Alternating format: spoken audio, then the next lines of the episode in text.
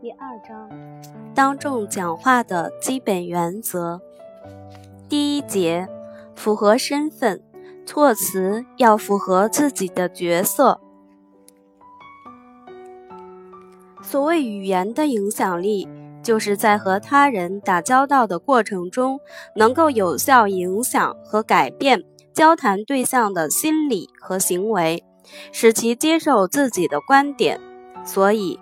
你要想在当众讲话的时候充分发挥语言的影响力，使彼此的交流达到理想的效果，除了要有对象认识之外，还要正确认识你自己的角色，使用符合自己身份的语言。你在讲话过程中选择符合自己身份的语言，体现出你的自我角色，会让你有一种责任感。分寸感。如果你在讲话的时候以为自己权力在握、德高望重，因此想说什么就说什么，那么你就对讲话产生了一种误解。这样的讲话是有失身份、有损于自己的形象和威信的。二十多年前，国外一家工业企业考察团去日本考察。考察结束后，许多人用剩下的几天时间观光购物。这个考察团在一家商场购物后，乘坐公交车回宾馆。在公交车上，他们和一群年轻人激烈地争吵起来。两拨人虽然语言不通，但都情绪激动。就在他们吵得不可开交时，一位日本老人走到那群年轻人面前。用很严厉的语气训斥了几句，没想到那几句简单的训斥相当有效，那些年轻人立刻就安静了。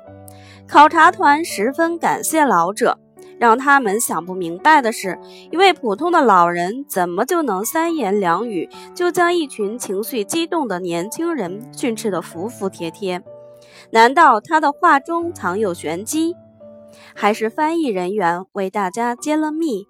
其实，那位老人老者只是说了这样的一番话：“人家是客人，我们作为主人怎么可以如此无礼？你们赶紧给我老老实实坐好，别再造次。”听了翻译人员的话，考察团更迷惑了。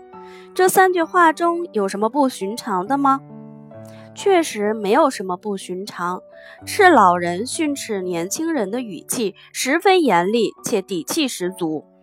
日本人十分尊重老人，也更愿意遵循老人的教导，所以老人看着靠着年龄赋予自己的身社会地位，再加上和身份环境相符的语言，才能声色俱厉地训斥一群素不相识的年轻人。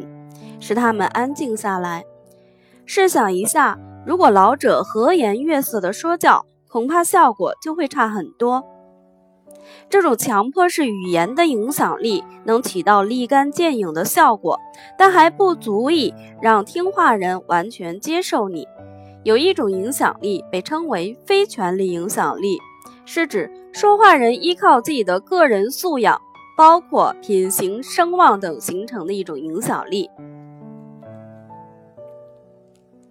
若要当众讲话符合自我角色身份，需要做到如下三点：第一，你的称谓口气要适合；第二，你要注意你自己的多重身份，针对不同的针对不同的环境，选择相应的表达方式，使语言表达与自身思想情感的表达相符合；第三。你要选择与处境、心境相协调的说话方式。总之，话虽是说给听众听的，但话说的好不好，能不能充分发挥语言的影响力，为听众所接受，就要正确认识自己的角色，使用符合自己身份的语言来实现对谈话对象的影响。只有这样，才能让自己说的话有分量。